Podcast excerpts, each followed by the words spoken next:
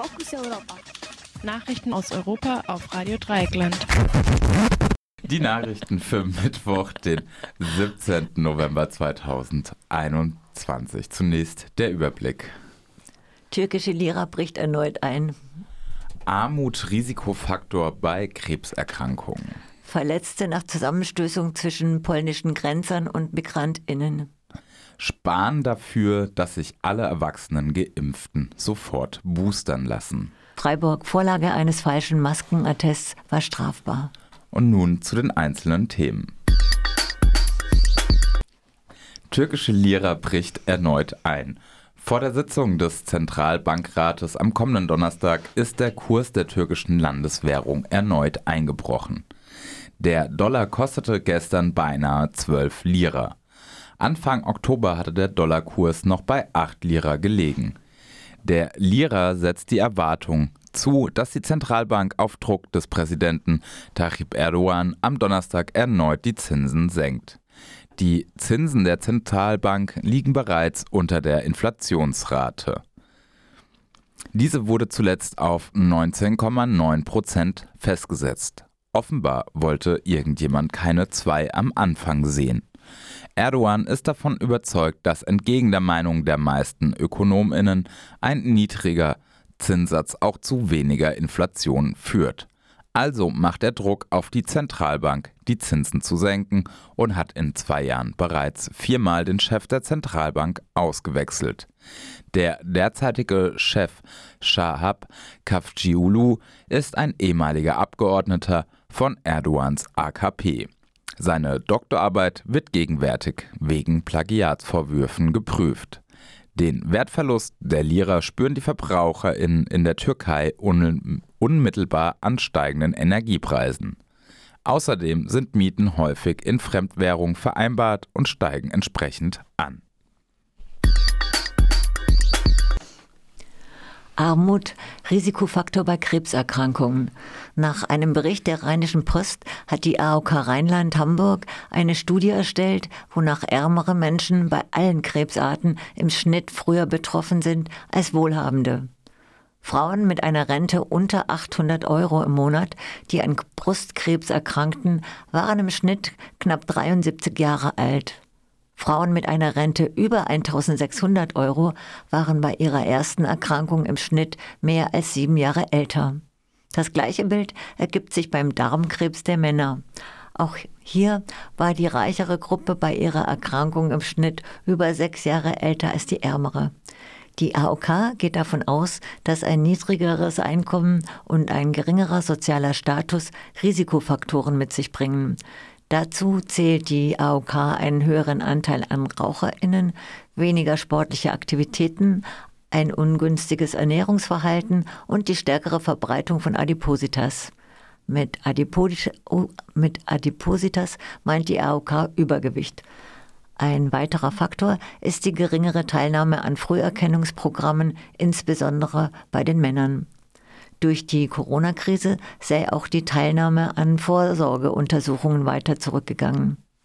Sicher ließen sich auch noch andere Gründe finden, warum Menschen mit niedrigerem Einkommen mehr von Krankheit betroffen sind. Verletzte nach Zusammenstößen zwischen polnischen Grenzern und Migrantinnen. Polnische Sicherheitskräfte und Migrantinnen haben sich an der Grenze zu Weißrussland eine Auseinandersetzung geliefert. Nach polnischen Angaben bewarfen die Migrantinnen die polnischen Kräfte an der Grenze mit Steinen, worauf diese Wasserwerfer und Tränengas eingesetzt hatten. Sieben Polizisten, ein Grenzschützer und ein Soldat seien verletzt worden. Da die polnische Seite weder Journalistinnen noch Mitglieder von Hilfsorganisationen in das Grenzgebiet lässt, gibt es keine unabhängige Quelle zur Überprüfung dieser Angaben. Nach Angaben des weißrussischen Gesundheitsministeriums wurden in den letzten Tagen 20 Menschen an der Grenze medizinisch behandelt. Fünf davon am Dienstag wegen Atembeschwerden und Probleme an den Augen. Der russische Außenminister Sergei Lavrov kritisiert das Vorgehen der polnischen Grenze als absolut inakzeptabel. Nach Lavrov gaben die Grenzer auch Schüsse über den Kopf der Migrantinnen ab. Die Menschenrechtskommissarin des Europarates Dunja Majatovic sprach am Dienstag nach einem Besuch im Grenzgebiet von einer sehr gefährlichen Situation. Mijatovic fordert die polnische Seite auf, JournalistInnen und MitarbeiterInnen von Hilfsorganisationen uneingeschränkten Zugang zur Grenzregion zu gewähren. Jenseits der Grenze harren derzeit etwa 4000 MigrantInnen, vor allem aus Afghanistan, Syrien und Irak, im extremer Kälte aus. Indessen zeigt der Druck der EU auf Fluglinien und Herkunftsländer Wirkung. Die syrische Fluggesellschaft Shamwings stellt alle Flüge ins weißrussische Minsk ein. Turkish Airlines nimmt auf Flügen nach Weißrussland nur noch Menschen mit, die nicht aus Syrien, Irak oder dem Jemen stammen. Die irakische Botschaft in Moskau kündigte an, am Donnerstag 200 Menschen, wie es heißt, freiwillig aus Weißrussland in den Irak zurückzuholen. Spahn dafür, dass sich alle erwachsenen Geimpften sofort boostern lassen. In einem Brief an alle Vertragsärzte fordern der Bundesgesundheitsminister Jens Spahn, CDU, und der Vorsitzende der Kassenärztlichen Vereinigung, Andreas Gassen, die Ärztinnen und Ärzte auf, alle über 18 Jahren, die das wünschen, sofort ein drittes Mal zu impfen. Spahn und Gassen stellten sich damit gegen die Empfehlung der Ständischen Impfkommission STIKO. Die STIKO hat Auffrischungsimpfungen bisher nur für Personen ab 70 Jahren und einige Risikogruppen sowie Menschen, die in Heimen wohnen, Pflegekräfte und medizinisches Personal empfohlen.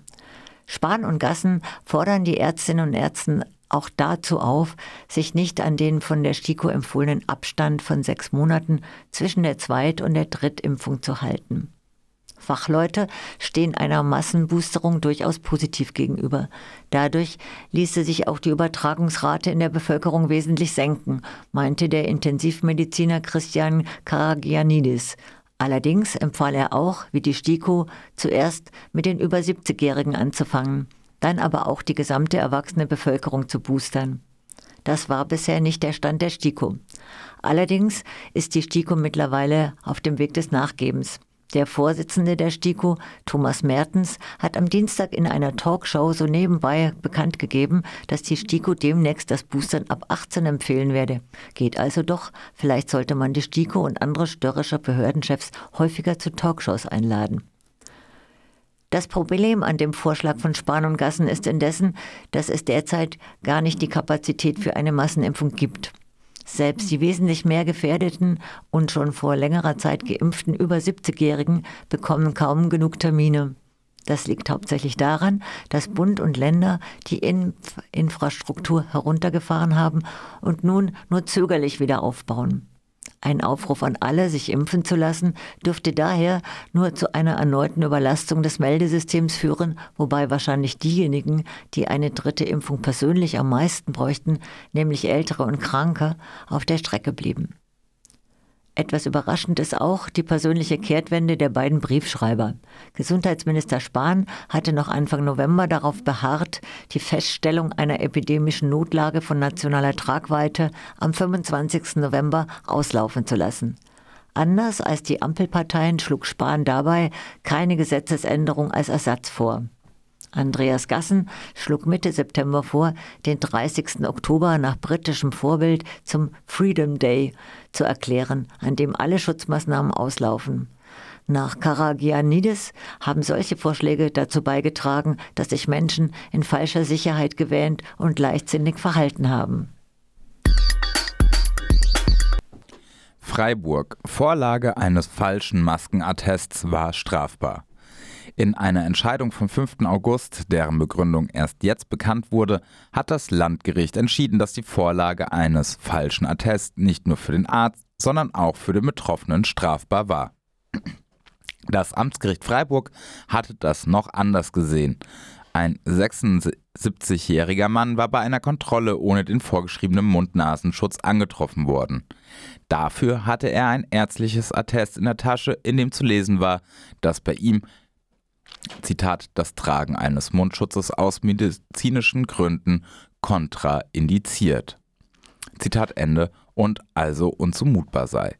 Bei näherer Untersuchung stellte sich heraus, dass der Mann das Attest bei einer über 200 Kilometer entfernten praktizierenden Ärztin telefonisch bestellt hatte. Die Ärztin schickte ihm das Attest dann gegen einen geringen Beitrag zu, ohne den Mann gesehen zu haben. Gegen einen Strafbefehl über 20 Tagessätze a 30 Euro klagte der Mann aber erfolgreich vor dem Amtsgericht. Doch das Verfahren landete dann in der nächsthöheren Instanz beim Landgericht. Das Landgericht, das Landgericht ließ die Verteidigung, dass es sich ja nicht um einen Attest handle, weil die Bescheinigung keine Diagnose enthalte, nicht gelten. Ein unrichtiges Gesundheitszeugnis liege auch ohne eine Diagnose vor, meint das Landgericht. Eine wesentliche Grundlage für ein Attest sei nämlich ärztliche Untersuchungen des Gesundheitszustandes. Die habe es aber nicht gegeben. Ärztliche Gutachten dürften nicht alleine auf den Angaben des Patienten beruhen. Eine telefonische Beratung und auch Behandlung sei zwar möglich, nicht aber das Erstellen eines Gutachtens. Die Verteidigung des Mannes, dass er ja nicht gewusst habe, dass er einen Fehler begehe, ließ das Gericht nicht gelten.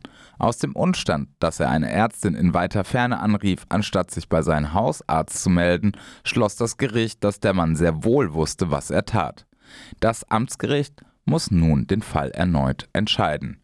Strafbar ist das Ausstellen falscher Atteste natürlich auch für die ausstellende Ärztin oder den Arzt. Das waren die Fokus Europa Nachrichten von heute, Mittwoch, den 17. November 2021, geschrieben von unserem Kollegen Jan.